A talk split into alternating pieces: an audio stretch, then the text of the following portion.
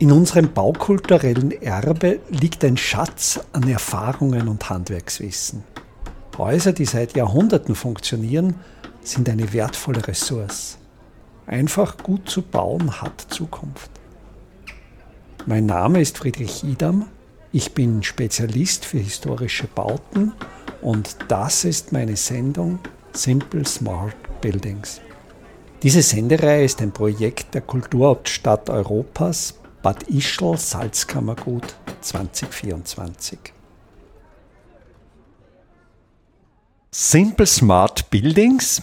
Zu Gast ist wieder Günther Kein und ich muss gestehen, wir haben uns heute nicht auf den Podcast vorbereitet. Wir beginnen ganz spontan. Günther, welches Thema denkst du könnte unsere Hörerinnen und Hörer interessieren? Mir ist noch ein Gedanke gekommen zu unserem letzten Podcast, wo wir über Holztrocknung gesprochen haben.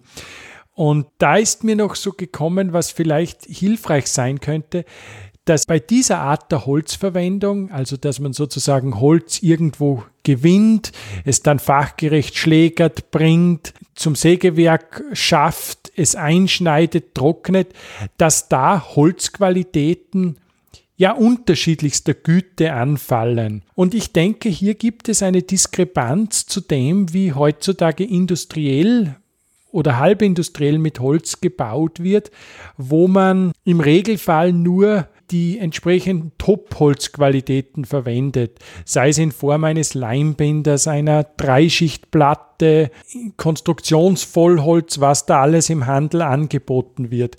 Wenn man jetzt in dieser Small-Scale-Lösung mit Holz arbeitet, hat man ja neben den hochwertigsten Sortimenten auch weniger hochwertige.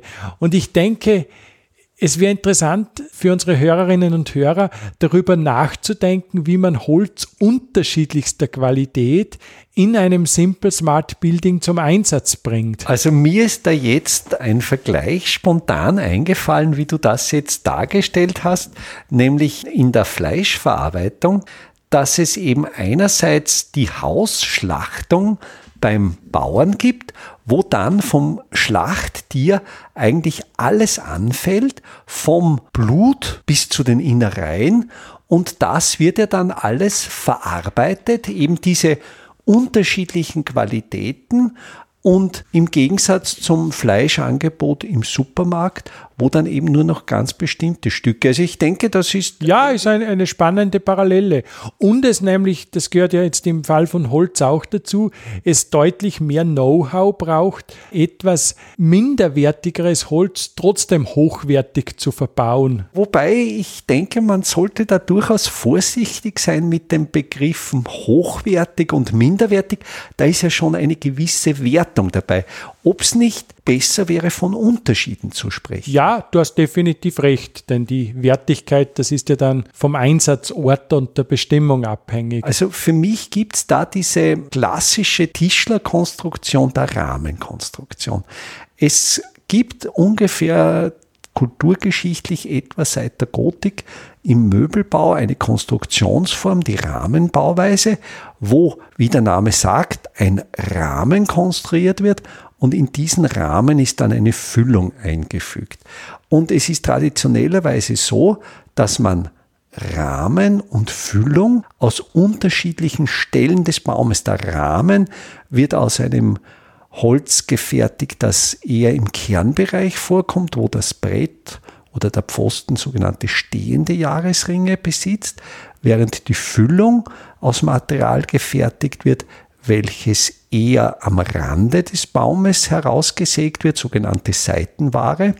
Das Holz aus der Kernzone hat die Qualität, dass es sehr formstabil ist, also für den Rahmen gut geeignet ist, während das Holz aus der Randzone des Baumes zwar nicht so formstabil ist, aber von der Holzzeichnung, von der Textur her ein wesentlich interessanteres Bild ergibt. Und wenn jetzt jede Holzsorte, und dazu kommt ja noch, das Kernholz kommt in geringerer Menge vor, die Seitenware in größerer Menge. Für den Rahmen, für die Rahmenkonstruktion braucht man weniger Holz, für die Füllung mehr, sodass eigentlich dann jedes spezielle Holz genau dort eingesetzt ist, wo es seinen Zweck ideal erfüllt. Ja, da stimme ich dir zu. Das geht ja dann auch weiter, wo manchmal von Holzfehlern gesprochen wird, wo ich den Terminus Holzmerkmale bevorzuge. Ich nehme beispielhaft einen Ast her. Der kann jetzt für manche Anwendungen nachteilig sein, wenn ich zum Beispiel zugbelastete Zonen in einem Kantholz betrachte, so stört der Ast in gewisser Weise die Kraftübertragung, die Belastbarkeit ist geringer. Wenn ich nun aber das erkenne an einem Kantholz und zum Beispiel bei einem auf Biegung belasteten Träger den Ast in die Druckzone bringe. Also im Regelfall ist es bei einem Träger auf zwei Stützen an der, an der Oberseite, dann ist plötzlich die Auswirkung dieses Astes bei weitem nicht mehr so tragisch bis unerheblich. Beziehungsweise besser, weil ja vermutlich der Ast durch seinen höheren Spätholzanteil druckbelastbarer ist als Standardholz. Und es gibt ja viele solche Anwendungen, wo man zum Beispiel früher für die zentrale Stuhlsäule eines Kirchturms drehwüchsiges Holz einsetzte, das dann bei der Trocknung dieser Stuhlsäule zu einer Verwindung des Dachstuhls führte, wo plötzlich ein meist nicht gewünschtes Holzmerkmal, nämlich der Drehwuchs, zu einem elementaren Bauteil wird. Und letztlich durch die Torsionskräfte, die dieser Bauteil durch die Trocknung ganz natürlich entwickelt, die Zimmerungskonstruktion auf natürliche Art und Weise verspannt wird. Du hast vorher eben den Gedanken formuliert, dass dieses Wissen um die jeweiligen Besonderheiten, ich bin mir jetzt da nicht sicher, wenn ich den Begriff Holzsortimente verwende, stimmt ja das eigentlich nicht. Stimmt eigentlich nicht. Ja, es sind, es sind Schnittholzsortimente. Ich denke, dieser Ausdruck ist zumindest jetzt in Ordnung, wenn man Kernware und Seitenware unterscheiden will.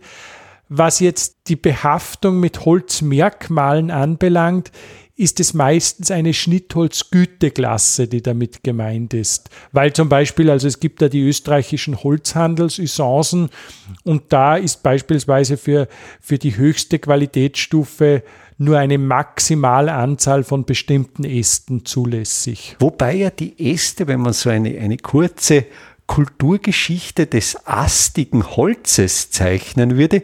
Ich kenne schon aus der Renaissance Zirbenstuben, wo eben Stuben aus Zirbenholz Vertäfelungen besitzen.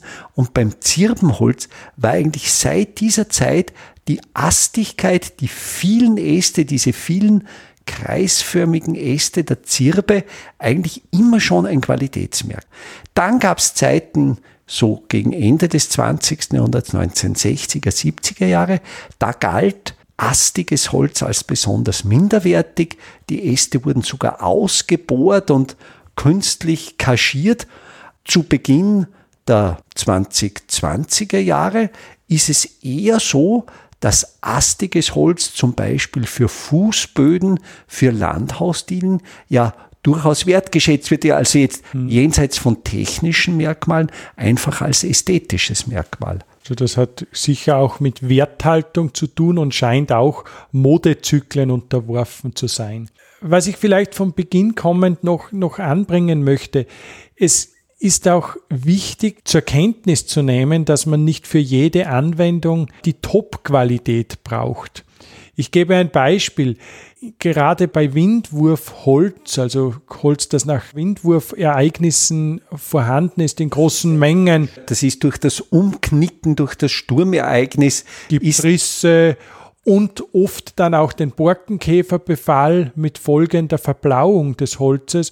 Und wenn ich das jetzt hernehme, so ist der Pilzbefall, die Verblauung, zwar ein unter Umständen eine ästhetische Einschränkung, hat aber keine Festigkeitsrelevanz. Das heißt, ich kann solchartiges Holz ohne weiteres für nicht sichtbare Verschalungen beispielsweise einsetzen, die vielleicht auch statisch gar nicht belastet sind. Und so kann ich dann trotzdem die Ressource wieder gut ausnutzen. Es könnte ja sogar sein, aber da komme ich natürlich ins Spekulieren, dass in einer Zeit der immer knapper werdenden Ressourcen es möglicherweise vom ästhetischen Anspruch durchaus möglich sein könnte, dass man ganz bewusst so gebläutes Holz bewusst zeigt im sichtbaren Bereich, um zu demonstrieren, ich verwende oder ich beanspruche für mein Haus nicht mehr die Top-Qualität, sondern ich gebe mich mit einer zumindest optisch nicht mehr so attraktiven Qualität zufrieden und genau durch diese Handlung wird auf einmal das, was bisher als optisch unattraktiv galt, könnte optisch attraktiv werden. Ja, natürlich. Und das hat dann auch ein bisschen damit zu tun, dass man sich von Vorurteilen löst. Beispielsweise die Tanne. Tannenholz ist unter Tischlern und Zimmerern noch immer als minderwertig verschrien. Das hat historische Gründe, die aber weitgehend weggefallen sind. Also das Gewicht beispielsweise, die unerwünschte Farbe, die vielleicht etwas erschwerte Bearbeitbarkeit. Der Geruch. Der also Geruch. Alles Dinge, die manchmal ihre Berechtigung haben können. Wenn ich aber zum Beispiel eine Holzkonstruktion errichte, weitgehend unbedeutend sind. Ich kenne den Einsatz von Tannenholz für Pfahlgründungen im Wasserbau. Da spricht man ja von sogenannten Wassertannen, also das sind Tannenstämme von Standorten, wo es eigentlich sehr feucht war. Und diese Wassertannen wurden und werden jetzt bei Pfahlgründungen, wenn eben im Uferbereich Pfähle geschlagen werden, werden bevorzugt solche Wassertannen verwendet, weil die eine ähnlich gute Lebensdauer als etwa das Lärchenholz besitzen. Der Gedanke für Simple Smart Building, Holz wirklich so zu verwenden, wo das jeweilige Schnittholzsortiment ideal eingesetzt ist, erfordert zwar einerseits ein Wissen um die einzelnen Qualitätsmerkmale und die einzelnen Eigenschaften dieser Sortimentsklassen. Andererseits gelingt es aber dann, wirklich den ganzen Baum zu verwenden. Das geht ja bis zu den Randabschnitten, den sogenannten Schwartlingen. Das sind ja die Stücke, die ganz am Rand des Stammes gesägt wurden.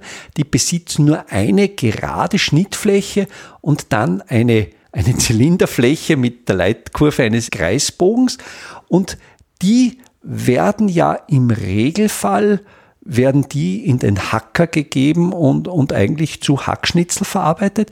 Aber die kann man ja zum Beispiel ideal als Fassadenverkleidung verwenden. Ja, ich kenne es auch als Zaunmaterial wo diese Schwartlinge eingesetzt wurden und an der Fassade. Man kann natürlich jetzt über die optische Wahrnehmung, über, das Aussehen diskutieren, aber wie du vorhin angedeutet hast, vielleicht wird das auch plötzlich ein Qualitätskriterium und vielleicht sogar auch ja, nicht mehr gewünscht, die hochwertigsten Lärchenbretter an die Fassade zu schrauben. Das heißt, es gibt auch hier keine absoluten Wertigkeiten, sondern immer nur relative Wertigkeiten, die in Relation zum Zeitgeist stehen. Und so, wie sich der Zeitgeist ändert, ändert sich die Verwendung. Das ist aber, denke ich, eher im ästhetischen Bereich. Und dann gibt es diese Hard Facts, die naturwissenschaftlich sind. Und da gilt es, denke ich, möglichst gut zu erforschen, was die jeweiligen Besonderheiten sind und dann das Holz möglichst optimal einzusetzen. Und in dieser Forschung sehe ich zwei Wege.